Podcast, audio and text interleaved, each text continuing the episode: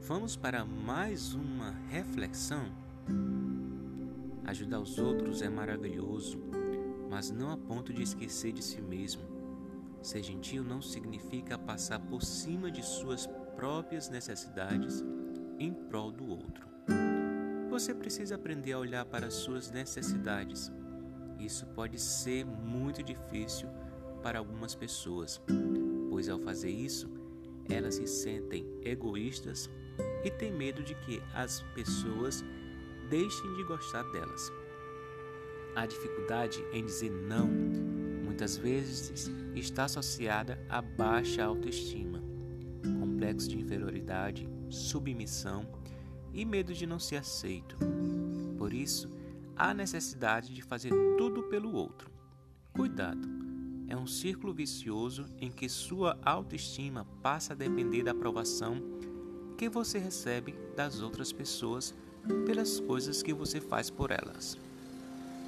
Em outro nível, fazer tudo para agradar pode ser também uma maneira de se iludir achando que está sendo amoroso e útil quando na verdade você só quer reconhecimento e aprovação.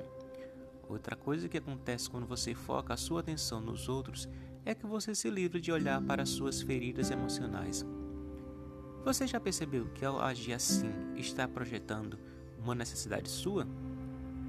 Talvez você mesmo esteja precisando de toda essa atenção, carinho e apoio que dá sem interesse para os outros. Quando você abandona a si mesmo na relação, você liga um sistema de retroalimentação negativa onde nenhum dos dois se desenvolve. Fazer tudo pelos outros atrapalha não só o próprio crescimento, mas também o dos outros. E isso mesmo aprender a cortar esse hábito pode fazer muito bem a você e as pessoas do seu convívio. Não se trata de ser egoísta, que ignora as necessidades dos demais, mas encontrar um equilíbrio para que você possa olhar para si com o mesmo empenho que olha para os demais. Uau! Que bela reflexão, né?